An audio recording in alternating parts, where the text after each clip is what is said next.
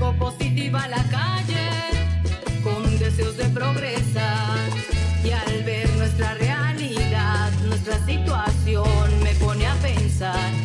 Y al ver nuestra realidad, nuestra situación me pone a pensar. Porque mi gente no vive mejor, porque mi pueblo vive en el olvido, porque el conflicto hoy se agudizó y la alegría. Bienvenidos al podcast de Reimaginemos, un proyecto que explora caminos de equidad a partir de la reflexión colectiva e interdisciplinar sobre 30 formas diferentes de desigualdades en Colombia.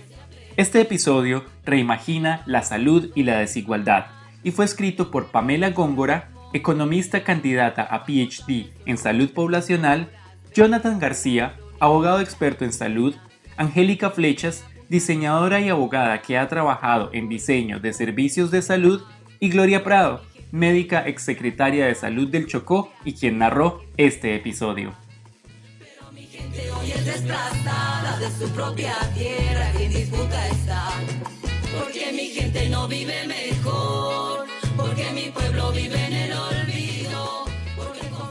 Julieta, Karen y María están embarazadas. Julieta vive en Bogotá y a sus 34 años tiene un trabajo estable que le ha permitido crecer profesionalmente y recibir mejores ingresos que la mayoría de sus compañeros de posgrado. Junto con su esposo, soñaban con el bebé que ahora esperan.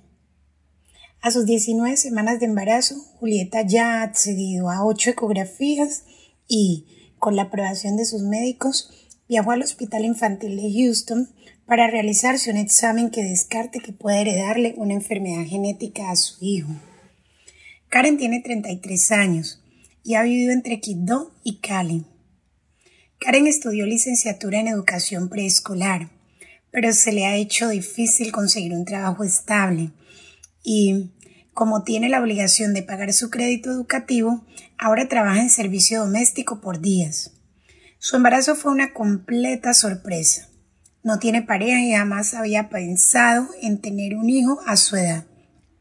Con la ayuda de sus amigas cercanas, pudo pagar la realización de una ecografía 5D. María, de 22 años, vive en una vereda a las afueras de Zipaquirá. Comparte casa con su hija Valeria, su pareja y sus dos hermanos y sus esposas. El bebé que espera no fue planeado y ella no quería llevar otro nuevo embarazo a su corta edad. Le preocupa no tener recursos para mantener a otro hijo. Tampoco se siente apoyada por su pareja, con quien ha peleado fuertemente en los últimos meses.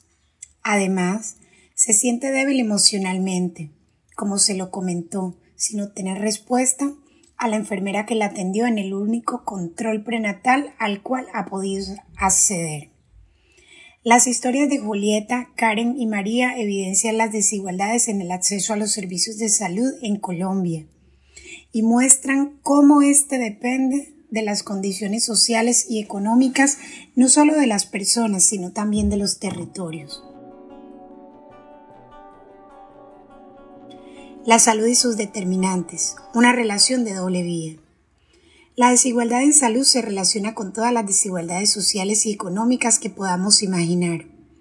Las brechas en ingresos, educación, trabajo, vivienda, paz, medio ambiente, género, justicia, entre muchas más, afectan la salud de las personas.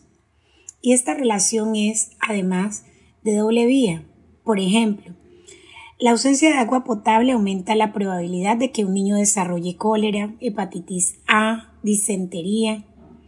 A su vez, un niño con estas u otras enfermedades es más propenso a faltar a clases y a presentar dificultades de aprendizaje, reduciendo sus oportunidades escolares y de generación de ingresos. Otro ejemplo que evidencia la relación de doble vía entre la salud y los llamados determinantes sociales es el embarazo adolescente. La falta de acceso a planificación familiar y a la educación sexual aumenta la probabilidad de embarazos adolescentes. A su vez, este tipo de embarazos aumentan las probabilidades de partos prematuros, de malnutrición del bebé, trastornos en el desarrollo y malformaciones. Un embarazo a temprana edad, adicionalmente, aumenta la probabilidad de que la madre abandone sus estudios, teniendo menos oportunidades en el mercado laboral y, por lo tanto, menores ingresos. Las desigualdades en salud se relacionan a su vez con las desigualdades territoriales. No es casualidad que encontremos peores resultados en salud en los departamentos del país más afectados por la pobreza. Por ejemplo, analizando la mortalidad materna, que es solo uno de tantos indicadores que nos permite evaluar el acceso y calidad del acceso a la salud. Encontramos diferencias como que, mientras que en el 2019 en Caldas fallecieron 25 mujeres por cada 100.000 nacidos vivos, en el Bichada se registraron más de 325 muertes. La estrecha relación entre las desigualdades de salud y otras desigualdades implica que la responsabilidad de cerrar las brechas en el acceso a la salud de calidad no solamente recae en el sistema de salud, sino que la salud debe ser una prioridad en todas las políticas. Esta consigna la han repetido una y mil veces la Organización Mundial de la Salud, académicos, organismos internacionales y movimientos de la sociedad civil. Incluso los candidatos a presidencia o gobernaciones parecen saberse de memoria este discurso aunque pocos lo lleven a la práctica. ¿Cómo cambiaría el acceso a la salud de Julieta, Karen y María si sus condiciones sociales y económicas no fueran tan dispares? Desigualdades en salud y pandemia. Al hablar de desigualdades en salud no podemos dejar de mencionar las implicaciones de la pandemia del coronavirus. La pandemia no solo ha visibilizado las desigualdades en salud, sino que también las ha incrementado. Por ejemplo, hemos visto cómo la demanda insatisfecha de camas de cuidados intensivos y ventiladores fue mayor en zonas más pobres y con mayores rezagos en infraestructura en salud, como Amazonas, Chocó, Baupés, San Andrés y Bichada. Por otro lado, la pandemia ha aumentado los niveles de pobreza que genera retrocesos sociales de hasta 10 años, como consecuencia de estas dinámicas, se acentúa el ciclo. El aumento en la pobreza genera peores resultados en materia de salud y esto aumenta las desigualdades sociales y económicas. Alarmante. Los mayores y más devastadores efectos a nivel social productos de la COVID-19 no serán los enfermos o fallecidos que el virus ha dejado a su paso, la atención a la pandemia generó y continúa generando cierres de centros de salud, restricciones de movilidad y pausas en planes de vacunación regulares, entre otros programas de salud pública. En todo el mundo y particularmente en países de ingresos bajos medios como Colombia, se han dejado de brindar medicamentos, procedimientos y citas médicas para atender las condiciones o problemas de salud regulares. Un reciente estudio estima que para el 2022, en 118 países, las medidas que se implementaron para contener la pandemia podrían aumentar el número de niños con desnutrición aguda en 9.3 millones y generar 168 mil muertes infantiles de más. Sin duda, los efectos en materia de salud generados por la pandemia impactarán desigualmente a las personas de acuerdo a su nivel de ingresos y al territorio en el que habitan.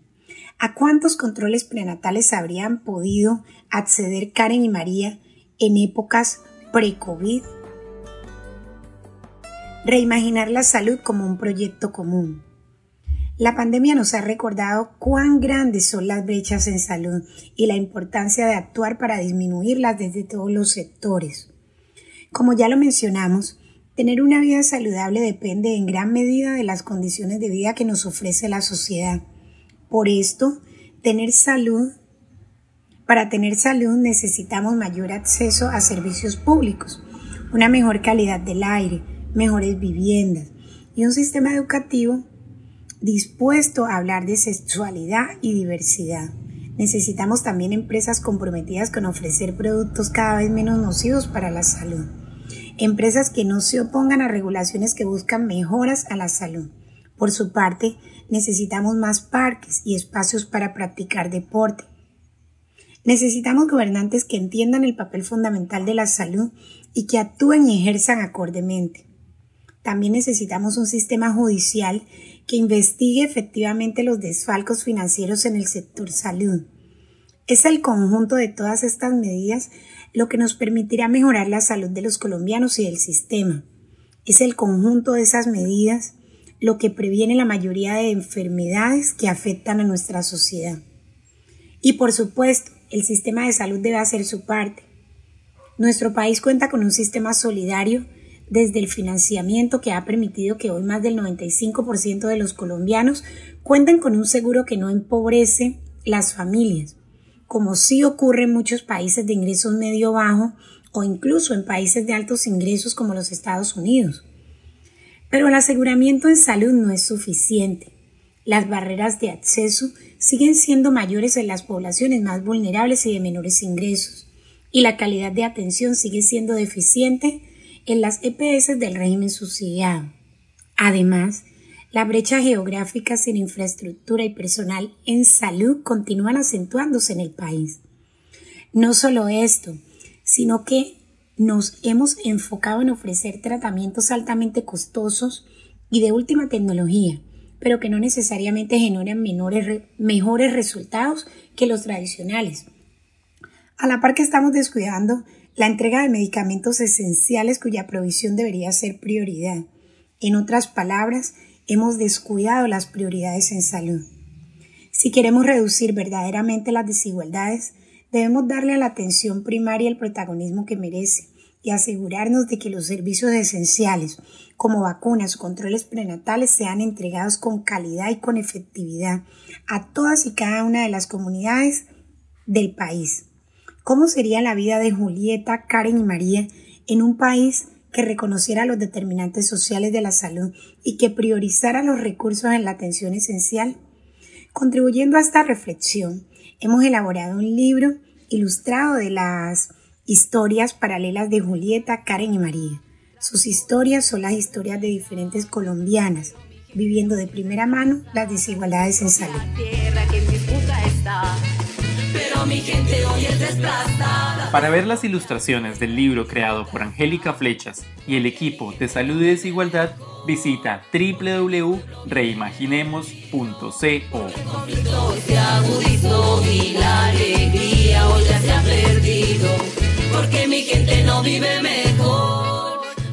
Hasta acá este episodio.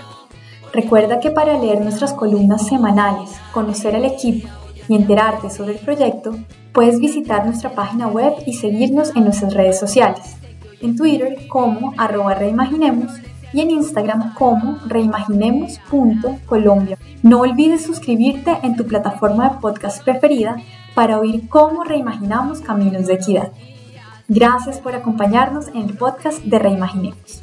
En la presentación de este episodio estuvimos Sebastián Buenumen y Gaviota Acevedo y en la coordinación general del proyecto Alison Benson y Sara Rueda. Hasta nuestro próximo episodio. Porque mi pueblo vive en el olvido, porque el conflicto hoy se agudizó y la alegría hoy ya se ha perdido.